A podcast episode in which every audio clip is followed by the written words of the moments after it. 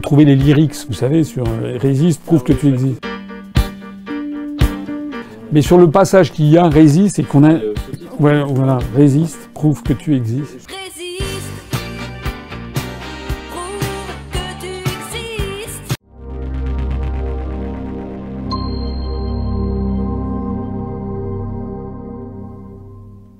Bienvenue dans cet entretien d'actualité en quatre questions avec vous, François Asselineau.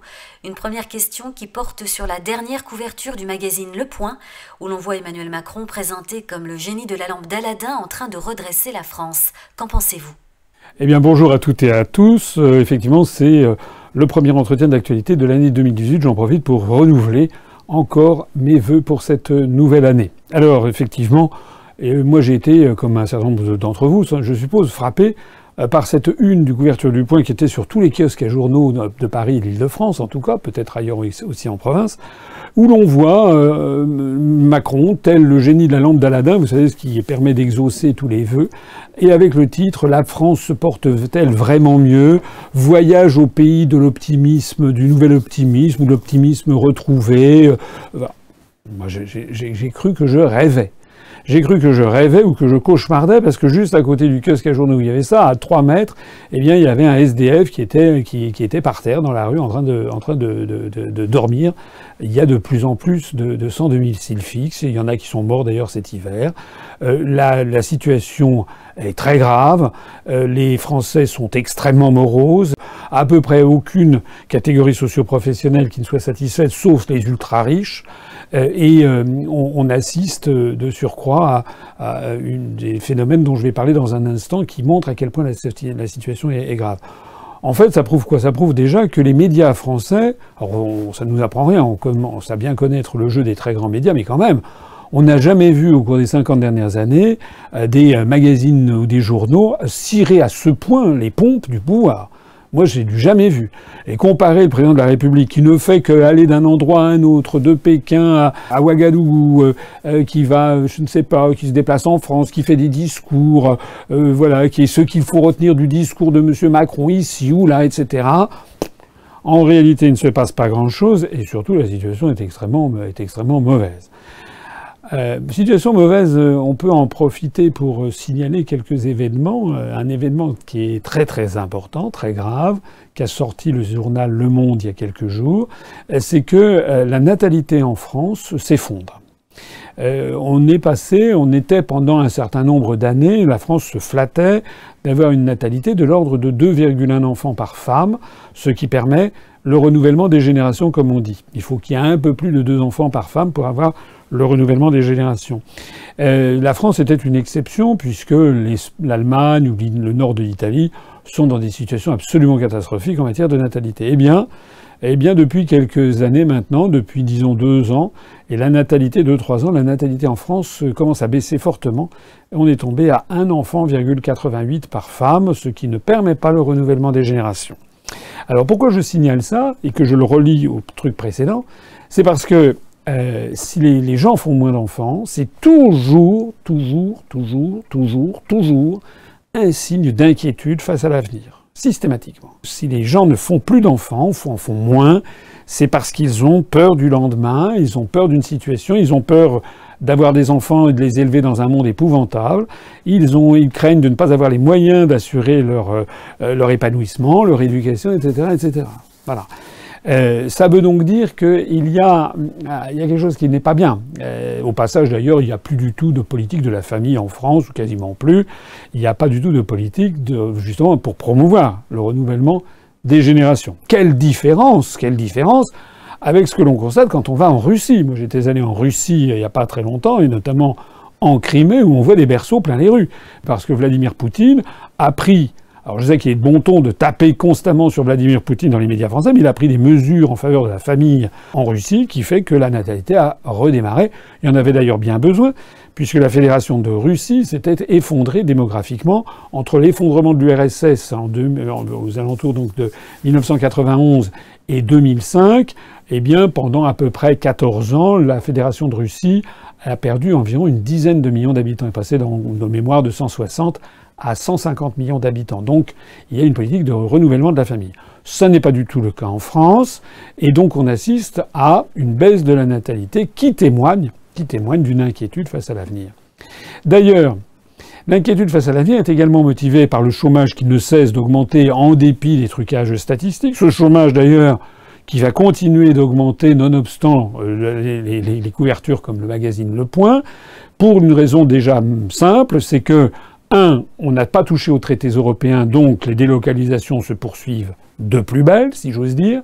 Deux, on n'a pas touché aux, la directive travailleurs détachés, etc. Donc il y a de plus en plus d'emplois qui sont en fait occupés désormais par des gens venus d'autres pays, notamment des pays de l'Est. Trois, parce qu'il y a un, un, euro qui est très cher et qui est de plus en plus cher, puisque on n'en parle pas dans la presse, dans les médias, mais l'euro a franchi et remonté à la hausse très fort. Je rappelle qu'il y a peut-être euh, six mois, euh, un an, on était tombé à un euro égal 1,07 dollars. Puis on est remonté à 1,10. Et puis à 1,12, 1,15, 1,17, 1,18. Maintenant, on a un euro qui a dépassé 1,20 dollars et qui a même dépassé 1,22 dollars. Donc ça veut dire quoi? Ça veut dire que les, productions françaises vont avoir plus de mal à se vendre à l'étranger, qu'en revanche, les productions étrangères vont être meilleur marché, et donc que l'on va de nouveau favoriser la destruction d'emplois en France. Alors il est vrai qu'il y a une catégorie de la population qui a à se féliciter de Macron. Eh bien, ce sont les ultra-riches, ceux justement qui tiennent les journaux et qui racontent aux Français, qui essayent de faire prendre aux Français des vessies pour des lanternes.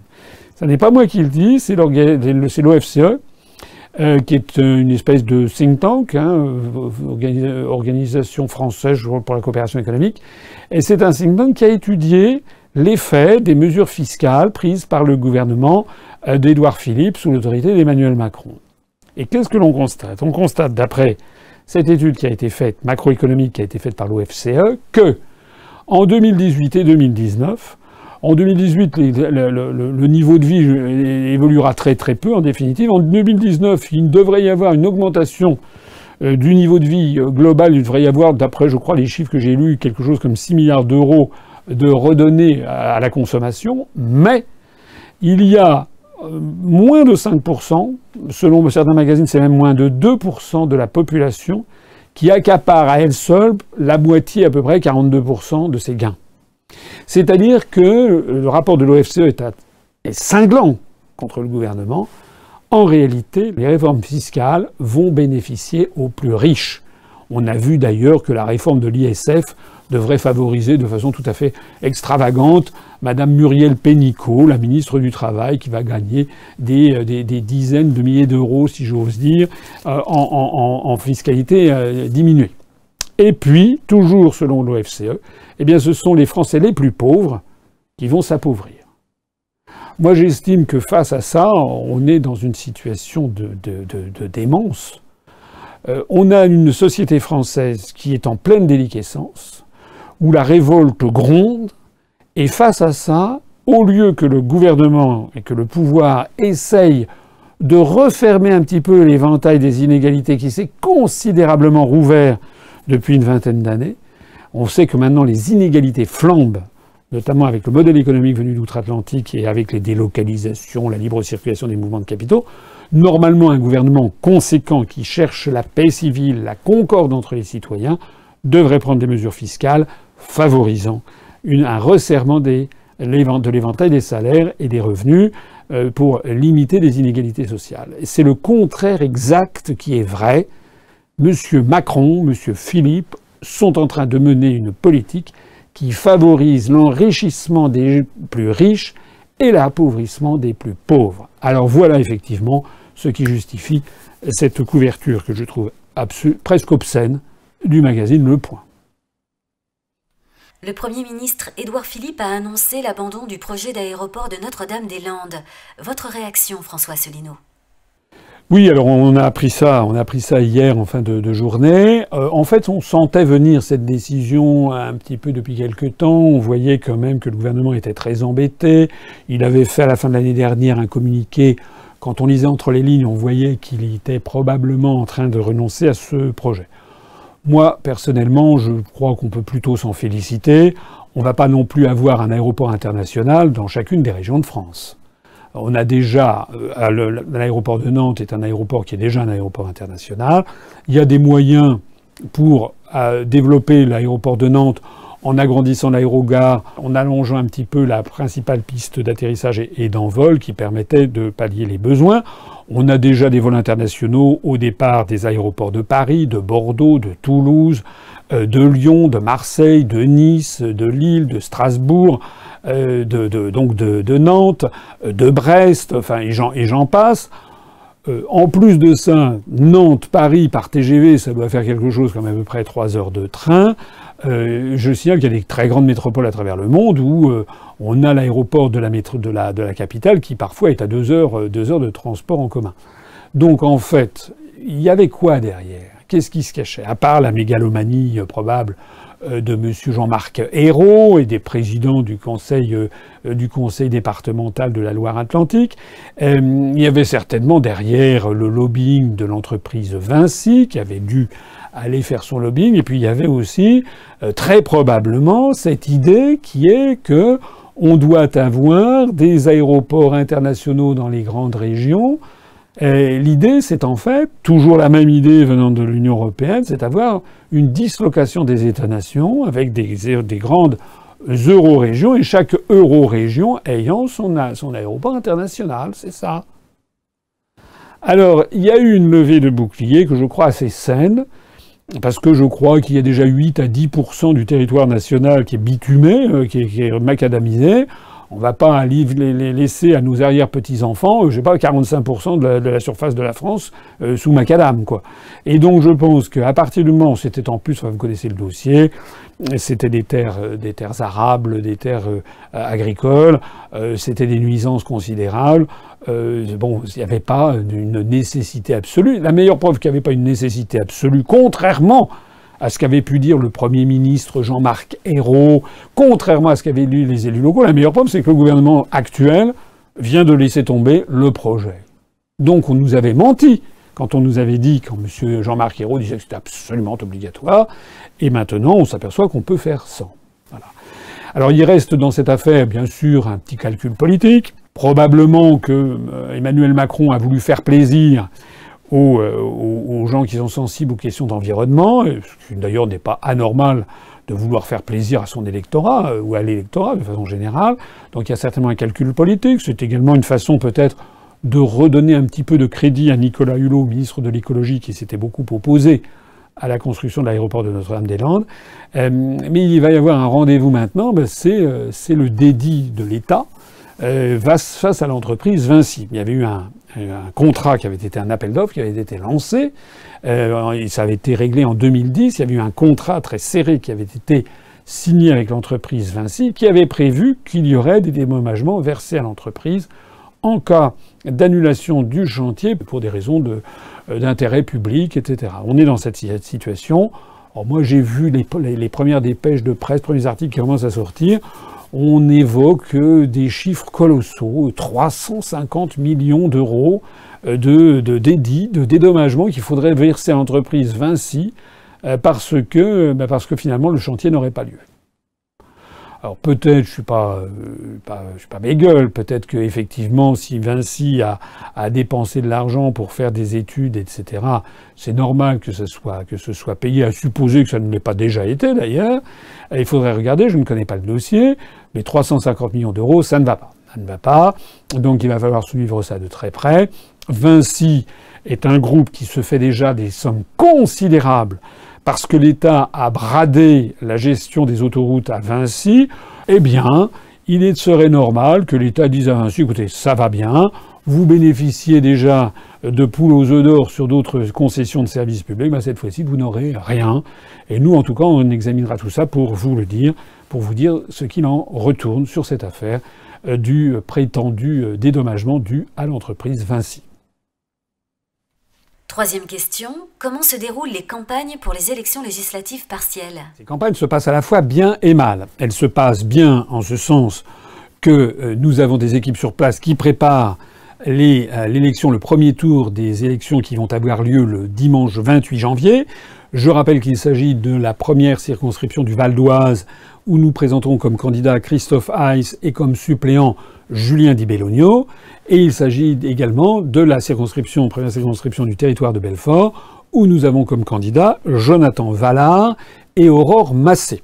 Je serai moi-même sur le terrain dans les jours qui viennent dans le Val d'Oise, j'y suis déjà allé.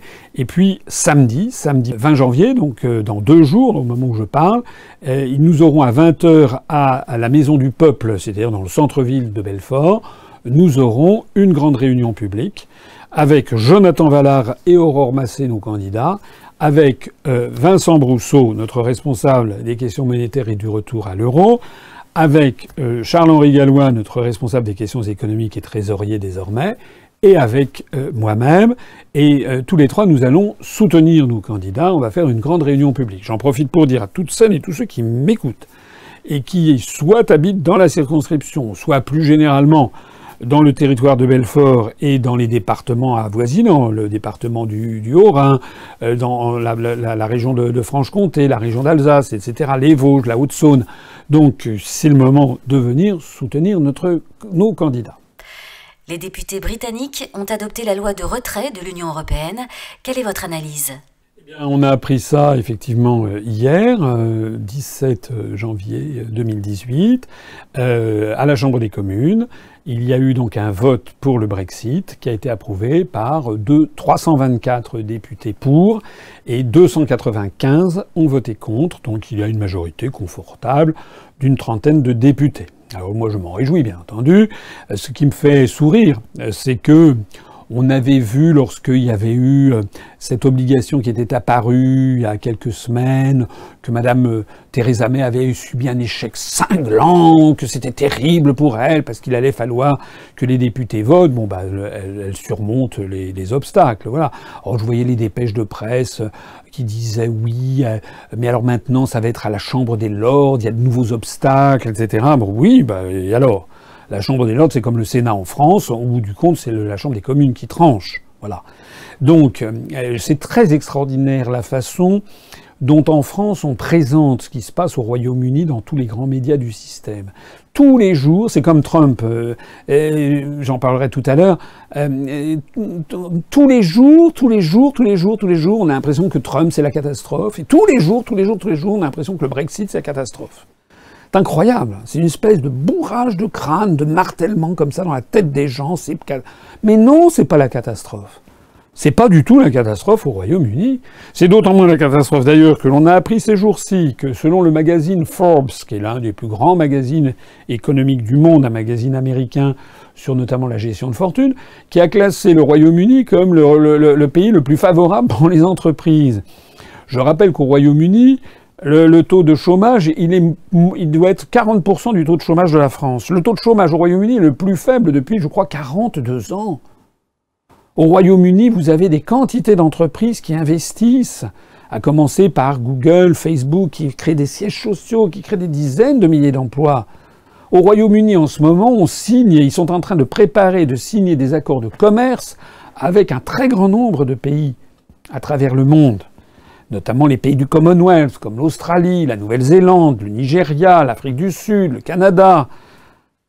Au Royaume-Uni, ils sont en train de prévoir un système, ils ont voté donc la sortie de l'Union européenne, donc c'était hier, et qui prévoit notamment que désormais le droit national britannique primera sur tout autre. C'est exactement ce qui s'appelle la démocratie. Ils sont en train de récupérer leur démocratie. Nous, le droit européen prime sur le droit national. Nous, nos élections ne servent plus à rien. Et donc, au lieu qu'il y ait en France, je ne dis pas que je trouve normal qu'il y ait en France des gens qui soient contre le Brexit. Je trouve normal qu'il y ait des gens qui soient pour la construction européenne. Je le regrette, mais je trouve normal qu'ils existent et qu'ils aient le droit à la parole. Mais en France, ceux qui ne sont pas d'accord n'ont même pas le droit à la parole on a l'impression que nos adversaires estiment que nous n'avons pas le droit d'exister. Il n'y a jamais le moindre débat contradictoire dans les grands médias français, notamment sur le Brexit. J'ai essayé de le faire pour le Frexit lors de l'élection présidentielle. Vous vous rappelez, il n'y a quasiment pas eu de débat. Alors progressivement, ben moi je m'en félicite. C'est que chaque jour, chaque semaine, les prophéties d'apocalypse de la presse française, destinées au public français, en voulant faire croire que le Brexit serait une catastrophe, sont démenties.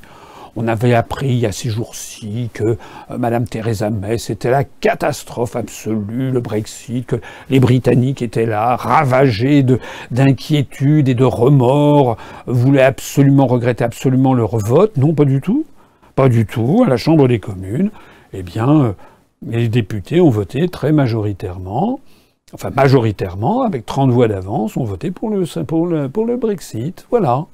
Alors c'est vrai que la Chambre des pairs n'est pas d'accord majoritairement, mais elle n'est elle que c'est pas elle qui va décider au bout du compte, c'est la Chambre des communes. Je signale d'ailleurs au passage que la Chambre des pairs, c'est la chambre qui est euh, l'ancienne Chambre des Lords, enfin l'ancienne, euh, je dis ancienne parce que le, le, système a, maintenant a, changé, mais en fait c'était la, chambre qui regroupait les aristocrates, c'est-à-dire les gens les plus riches du pays ou les descendants des très grandes familles. C'est-à-dire que ce sont des gens qu'il ne faut pas trop compter sur eux quand même pour compter sur la démocratie. Voilà ce qui est en train de se passer au Royaume-Uni, je m'en félicite. Le Royaume-Uni va de l'avant. Je regrette malheureusement que la France soit en retard et qu'elle examine ça de loin. Mais croyez-moi, on va voir au cours des mois, des années qui viennent, on va voir progressivement que les yeux vont se dessiller, les écailles que les gens sur les yeux vont tomber lorsqu'ils vont se rendre compte que le Royaume-Uni prépare sa sortie, puis sort. Aux alentours du 29 mars 2019, le Royaume-Uni sera sorti de l'Union européenne ce jour-là. Euh, et puis on s'apercevra que le Royaume-Uni se porte bien, et se porte très bien, et récupère de plus en plus d'argent. On parle d'ailleurs maintenant au passage, on ne parle plus... Moi, il dans quelques conférences que j'avais faites il y a 2-3 ans, je croyais que la contribution nette du Royaume-Uni à l'Union européenne était de l'ordre de 6 milliards d'euros, c'est ce que j'avais lu. Et puis après, j'avais dit, il y a quelques semaines, ou deux, trois mois, j'avais découvert qu'en fait, c'était pas ni 6 ni 7, c'était plutôt 10 milliards qui allaient manquer en caisse. Et je lisais ces jours-ci qu'en fait, ça serait plutôt 14 milliards d'euros que le départ du Royaume-Uni va coûter à l'Union européenne, il va avoir en moins. Ce qui signifie que la France va être taxée dûment. J'avais déjà évoqué l'hypothèse que la France doive payer 2 milliards d'euros, ça sera peut-être plus. Ça me permet au passage de dire que les chiffres dont nous disposons sont trafiqués. Et quand moi je dis que la France donne chaque année 9 milliards d'euros, 8 à 9 milliards d'euros de plus à l'Union européenne qu'elle n'en reçoit, c'est en fait sur la foi de statistiques et de chiffres qui sont fournis par l'Union européenne. Mais si je vois comment les chiffres ont évolué sur le Royaume-Uni, où on est passé en fait d'un chiffrage qui était de 6 milliards d'euros par an de plus donné par le Royaume-Uni à l'Union européenne à maintenant 14, ben je me dis que si ça se trouve, c'est pas 8 à 9 milliards que la France verse à l'Union européenne, c'est peut-être, j'en sais rien, c'est peut-être 14, 15, 16, 18 milliards d'euros euh, qui nous sont ponctionnés et dont on avoue qu'à ceux qui se renseignent qu'à peu près la moitié de l'iceberg. Il y aura certainement des sacrées découvertes que l'on verra lorsque la France décidera de sortir de l'Union européenne, ce que j'espère bien entendu, et on s'apercevra probablement que le coût que nous cause cette participation est absolument colossal et supérieur encore aux pires estimations que l'on pouvait en faire. Sur la scène internationale, quelle actualité, quel domaine a retenu votre attention? Euh, on peut parler dans de très nombreux, très nombreux domaines. J'en retiendrai deux. C'est une espèce de couple, un couple haine-amour, j'ai l'impression, un peu, un peu euh, psychiatrique. C'est entre Donald Trump et Kim Jong-un. On a eu l'impression, il, il, y a encore un mois, que la planète était au bord de la guerre nucléaire puisque Donald Trump tenait les propos les plus martiaux, les plus guerriers euh, contre le, chef de, la Corée du Nord, contre le, grand leader Kim Jong-un, de cette dynastie communiste euh, qui a été créée par Kim Il-sung. Et puis voici que depuis quelques jours, d'un seul coup, c'est une embellie générale.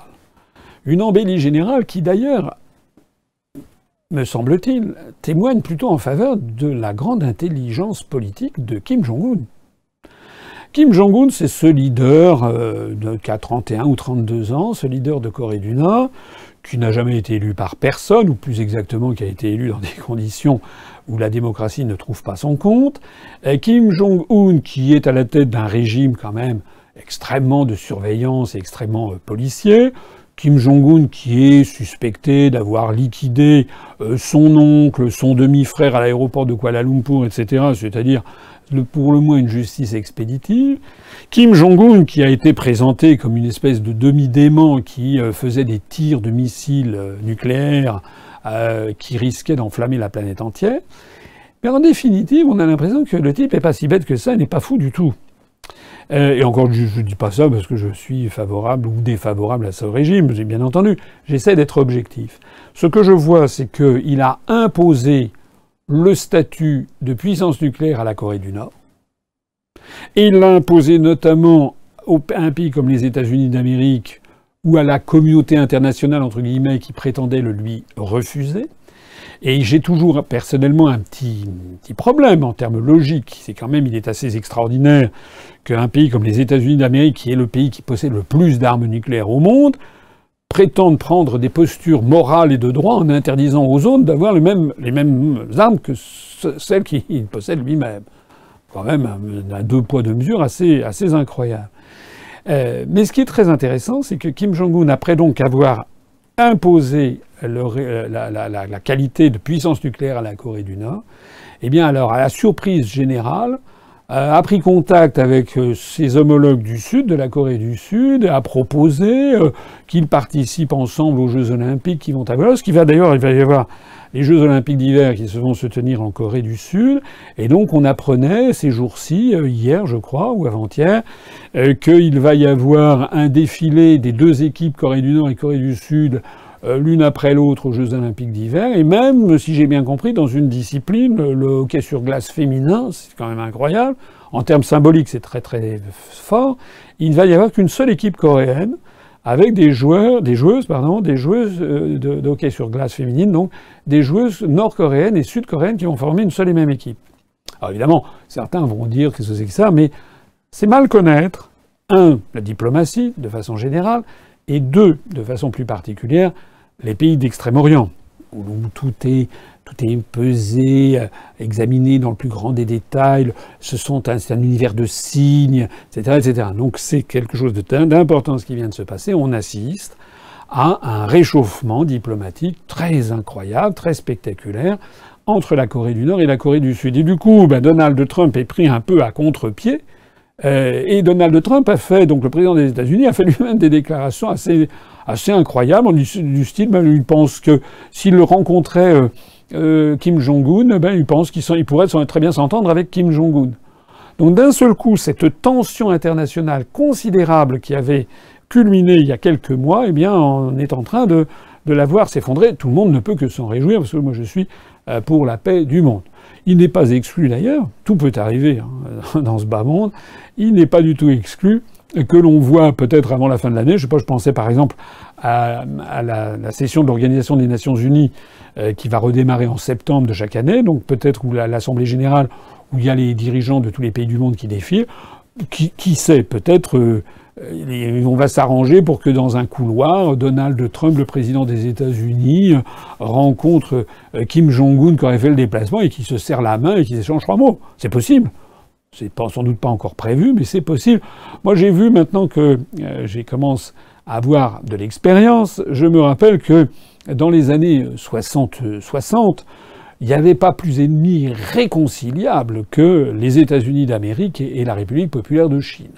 C'était euh, les ennemis les plus terribles qui soient. Enfin, notamment, ça avait culminé au moment de la grande révolution culturelle prolétarienne en Chine, mais il y avait vraiment une animosité colossale. C'était tellement vrai les États-Unis interdisaient aux pays qui appartenaient à leur sphère d'influence de reconnaître la République populaire de Chine. C'était justement cet interdit que euh, Charles de Gaulle avait bravé et brisé en 1964 en reconnaissant la Chine populaire de Mao Tse-tung. Mais donc on était dans une espèce de conflit terrible. Et puis, moi je me rappelle, en 1971, on avait appris, comme ça d'un seul coup, à la stupéfaction du monde entier, eh bien que Richard Nixon était allé rendre visite à, Mao Tse-tung. Le président des États-Unis rencontrait euh, le, le, président Mao Tse-tung de République populaire de Chine. Et à partir de ce moment-là, les relations sino-américaines étaient devenues tout à fait, euh, tout à fait euh, pas satisfaisantes, mais correctes, disons. Elles étaient correctes ça n'avait plus rien à voir avec ce qui était ensuite. Et je me rappelle que les gens avaient été sidérés d'un tel revirement. Peut-être que c'est un truc comme ça qui se passera dans les semaines ou les mois, ou peut-être à la fin de l'année, je disais à l'ONU, ou peut-être l'année prochaine, ou dans deux ans, ou peut-être pas. J'en sais rien, je ne suis pas dans le secret des dossiers, ni dans le secret des têtes, mais peut-être que ça pourrait arriver. En attendant, eh bien, je redis ce que j'avais déjà dit plusieurs fois. La diplomatie française serait bien avisée de reconnaître officiellement la République populaire démocratique de Corée, c'est-à-dire la Corée du Nord. Je rappelle que parmi les 28 pays membres de l'Union européenne, il n'y en a que deux, l'Estonie et la France, qui ne reconnaissent pas diplomatiquement la République populaire démocratique de Corée. Et reconnaître diplomatiquement, ça ne veut pas dire approuver l'Allemagne, l'Italie ont des ambassades à, Pyongyang. C'est pas que Madame Merkel ou que, le, président du Conseil euh, italien euh, sont des suppôts du régime nord-coréen. C'est simplement qu'ils considèrent qu'il doit y avoir des relations diplomatiques, puisque normalement, sur la scène internationale, les États ne reconnaissent pas les régimes, ils reconnaissent l'existence des États. Voilà. Je crois que la France gagnerait à faire comme les autres, à reconnaître la République populaire démocratique de Corée. Sinon, ce qui risque de se passer un jour, peut-être pas demain, peut-être après-demain, c'est que finalement il y a une ouverture commerciale de la République populaire démocratique de Corée, et puis que la France, encore une fois, d'un don de la farce, se verra passer sous le nez les entreprises américaines qui feront des affaires avec la Corée du Nord. Pourquoi pas Que c'est d'ailleurs actuellement le cas. Tous les dirigeants nord-coréens circulent en Mercedes et l'Allemagne vend plein de produits à la Corée du Nord. Voilà ce que je voulais dire sur ce sujet. Je voudrais aussi parler de Donald Trump. Tous les jours, on a l'impression, à lire les journaux, à écouter les radios et les télévisions françaises, que tout ce que fait Donald Trump est absolument ahurissant. Que c'est des trucs invraisemblables, qu'il est complètement dingue, qu'il est, que tout ce qui touche est une catastrophe, etc.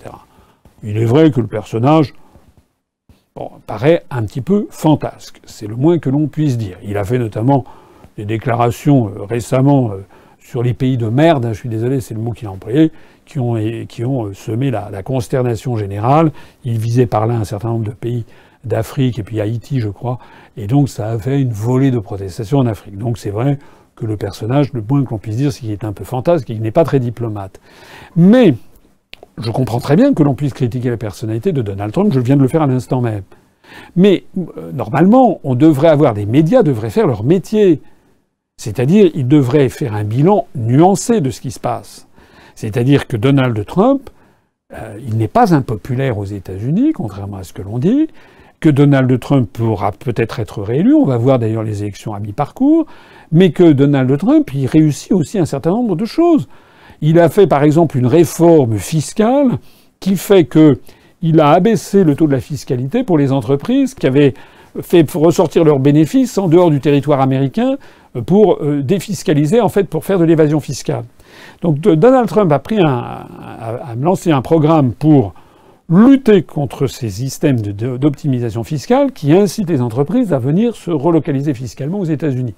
Eh bien, on apprenait hier que l'entreprise Apple va acquitter de ce, avec ce nouveau phénomène 38 milliards de dollars d'impôts aux États-Unis qu'il ne payait pas, que l'entreprise ne payait pas l'année d'avant. C'est quand même pas mal. Ça va créer 20 000 emplois. Il a pris des mesures protectionnistes qui semblent donner plutôt bon signe. D'ailleurs, euh, hier, le Dow Jones a franchi le cap, je sais plus si l'indice Dow Jones de, Wall Street a franchi le cap, je sais plus si c'est 26 000, 28 000. C'est un nouveau record. Ça veut dire que la situation aux États-Unis, je dis pas qu'elle est florissante, mais je dis qu'elle n'est pas si mauvaise que cela. Et donc je dis qu'en réalité, la façon dont Donald Trump est présenté au public français est une version euh, de grand de guignol, quoi, de grand guignol. On le présente systématiquement comme un comme un dingue. Et enfin, un dernier mot pour conclure cet entretien, François Asselineau. Euh, ce qui me donne du beau au cœur, c'est que les statistiques de l'Organisation internationale du tourisme ou de l'Organisation mondiale du tourisme, l'OMT, l'OMT, euh, sont sorties il y a quelques jours et qui montrent que la France est de nouveau, pour la énième année consécutive, est de nouveau euh, la première destination touristique mondiale et que l'Espagne a dépassé les États-Unis d'ailleurs comme deuxième place de destination touristique mondiale. Ça veut dire que la France, je crois, en 2017, d'après les premières estimations, aurait accueilli quelque, à peu près 89 millions de touristes étrangers au cours de l'année. Pendant l'année 95, j'avais été directeur de cabinet du ministre du Tourisme pendant sous le gouvernement de, de Juppé Et je me rappelle qu'à l'époque, euh, la France était déjà la première destination touristique mondiale avec à peu près 73, 75, 76 millions de touristes par an. Maintenant, on en est à maintenant à à peu près 14 à 15 millions de touristes supplémentaires, donc en l'espace d'une euh, vingtaine, vingtaine d'années, de 23 ans. ça veut dire quoi? Ça veut dire que le tourisme est une activité désormais tout à fait considérable de l'économie mondiale, à peu près 10% d'ailleurs du produit intérieur brut en France, si on ajoute au tourisme euh, les activités comme par exemple les chauffeurs de taxi, les hôteliers, les restaurateurs, les, les gardiens de musée, etc., les agences de voyage, les guides touristiques, tout ceci, ça fait quand même tout un panel de services. Et c'est quand même une bonne nouvelle, c'est que globalement, la France est quand même la première destination touristique mondiale. Alors moi, je suis suffisamment euh, euh, présent pour, pour souligner les drames que nous vivons, que nous traversons. Voilà quand même une bonne nouvelle, c'est que la France, quand même, reste un pays qui attire, qui attire beaucoup le monde entier, qui vient visiter. Mais ce que les Français, euh, ce que les Français doivent bien comprendre, c'est que les, les étrangers qui viennent en France, ils viennent visiter en France notre patrimoine national. Ils viennent pas en France parce que c'est Macron qui est à l'Élysée. Hein. Non. Ni Philippe euh, à Matignon. Non. Les gens, ils viennent en France pour découvrir bah, nos gloires nationales que ce soit le musée du Louvre, Notre-Dame de Paris, le Mont-Saint-Michel, le château de Versailles, euh, le château de Fontainebleau, euh, le château de Vincennes, euh, et puis tout le patrimoine que nous avons à travers, tout, le, pays, la cathédrale de Strasbourg, la cathédrale d'Albi, la Canebière à Marseille, la promenade des Anglais à, Nice, les, les, les, Traboules à, Lyon et la, colline de, de, Fourvière, les alignements de Carnac, les Landes, la, la dune du Pilat, les villages merveilleux du Lot et de la Dordogne, la magnifique place Stanislas à, Nancy, les non moins magnifiques places à, Arras, euh, etc. je ne vais pas citer tous les trésors de, de, la France, les Pyrénées, les Alpes, le Massif central. C'est ça qu'ils viennent visiter.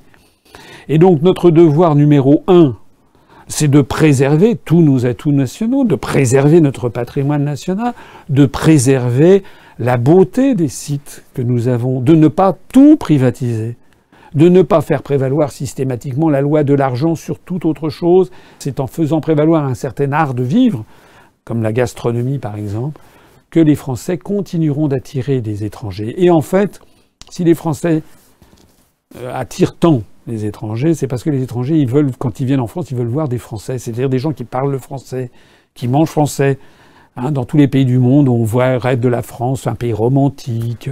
Les gens pensent à, je ne sais pas, au luxe, à la française. Ils pensent à la baguette de pain, à la bouteille de vin, au béret, etc. C'est ça que les étrangers ils attendent en France. Ils attendent pas de voir un pays couvert de McDonald's, couvert de Kentucky Fried Chicken, et avec des gens qui baragouinent l'anglais et qui annonnent dans la langue du maître. La nouvelle un peu triste, c'est euh, malheureusement, j'aurais pu en parler tout à l'heure au moment euh, où je parlais de, Macron sous la forme d'Aladin, euh, c'est le développement un peu partout en France de l'insécurité. On a eu ces jours-ci quelques faits divers quand même très, très dramatiques dans le métro à Paris, notamment à Châtelet, mais aussi dans le 11e arrondissement, avec des jeunes qui ont été tués à l'arme blanche. Il y a certains endroits dans le métro à Paris où, euh, d'après ce que je lisais dans les journaux, euh, euh, il y a maintenant des, conducteurs de métro qui ne veulent plus s'arrêter parce qu'il y a tellement de gens qui fument du crack sur la ligne RER e A ou des gens qui font du trafic de drogue ou de, la violence que certaines stations de métro, les conducteurs ne marquent plus l'arrêt. C'est grave. Enfin, c'est même plus que grave. C'est une société à la new-yorkaise, c'est une société américaine, société américaine qu'on nous impose et qui ne correspondent pas à la tradition française, la tradition de gaieté, de, légèreté, de, ce que devrait normalement être la douce France. On retrouve ça d'ailleurs dans tous les domaines et tout ceci découle aussi de l'affaiblissement de l'autorité de l'État, du fait qu'on ne fait pas respecter les lois. Ça découle aussi du fait que les gens sentent bien que nous avons des potiches ou des marionnettes à l'Élysée ou à Matignon qui n'ont en fait aucune marge de manœuvre, que les vrais décideurs sont ailleurs. Et puis ça découle aussi des restrictions budgétaires considérables. On a vu ces jours-ci se développer un mouvement euh, chez les surveillants pénitentiaires. Ils sont dans une situation catastrophique. Donc il y a des mouvements menés notamment par euh, le syndicat FO pénitentiaire, ils ont euh, raison. Ils sont dans des situations qui ne sont pas convenables, avec des, avec des, salaires très faibles, des primes qui ne correspondent pas à la, à la pénibilité de ce, travail, ils ont vraiment des conditions qui ne sont pas satisfaisantes. De même d'ailleurs que les forces de l'ordre. Euh, je ne sais pas, je ne crois pas l'avoir signalé, mais il y a quelque temps, on, on, apprenait au cours de la seule année 2017, il y a plus de 60, plus de 60 policiers et gendarmes qui se sont suicidés. Ça fait plus d'un par semaine. Sans compter les policiers qui sont attaqués parfois par des bandes. Ça n'est pas tolérable. De même que n'est pas tolérable le sort qui est fait aux hôpitaux, où l'on a un véritable drame maintenant des personnels hospitaliers dans les hôpitaux. Ou de même que n'est pas tolérable ce qui se passe dans un certain nombre d'EHPAD, ces établissements euh, pour personnes euh, handicapées, pour, les personnes âgées, euh, dépendantes. Hein, je crois que c'est ça, établissement pour personnes handicapées, âgées et dépendantes, les EHPAD. Ils vont être en grève, les maisons de retraite, je crois, le 30 janvier. Nous allons les soutenir, parce que dans tous ces secteurs d'activité, ce qui manque en fait, c'est que tout simplement, il n'y a plus de budget nulle part, pas plus d'ailleurs que dans les collectivités locales. Et s'il y a une, telle pénurie budgétaire un peu partout, eh bien c'est, je le rappelle, tout simplement parce que nous sommes obligés de mettre en, en œuvre les politiques imposées par Bruxelles et par la Banque Centrale Européenne à Francfort, et c'est fondamentalement parce que nous portons un poids colossal qui, d'une part, les transferts financiers consentis à l'Union européenne, première chose. Deuxièmement, les pertes d'emplois et d'activités qui sont une espèce de, de, perte de substance de notre richesse, de notre production de richesse qui file constamment à l'étranger par les traités européens. Et la troisième raison, c'est la cherté de l'euro et le fait que nous sommes obligés de courir après ce rêve, cette chimère d'avoir la même monnaie que l'Allemagne. Tant que nous ne serons pas sortis de l'Union européenne, de l'euro et de l'OTAN, la situation que je viens de décrire va continuer de s'aggraver. Je voudrais terminer cet entretien euh, par un sujet qui est euh, triste, n'est pas grave, mais qui est triste. Euh, c'est le décès d'une très grande chanteuse. Il y a quelques semaines, on déplorait le, décès de Johnny Hallyday. On a déploré le, décès de France Gall. Moi, j'aimais bien France Gall. Je trouve que c'était une chanteuse euh, qui a bien représenté la France euh, dans les années 60, 70, 80, 90, 2000. On la voyait un petit peu moins euh, depuis quelques temps, mais c'était quand même une très grande chanteuse. Et je terminerai sur un titre à méditer, d'abord parce que la musique est assez entraînante, mais parce que les paroles le sont tout autant et nous vont très très bien. Hein c'est la fameuse chanson Résiste. C'est sur ces accords de Résiste de France Gall, en hommage à cette grande chanteuse disparue pour laquelle beaucoup de Français, à commencer par moi, avaient beaucoup d'affection, et eh bien que je terminerai cet entretien d'actualité en terminant, comme d'habitude, par les formules Vive la République et vive la France.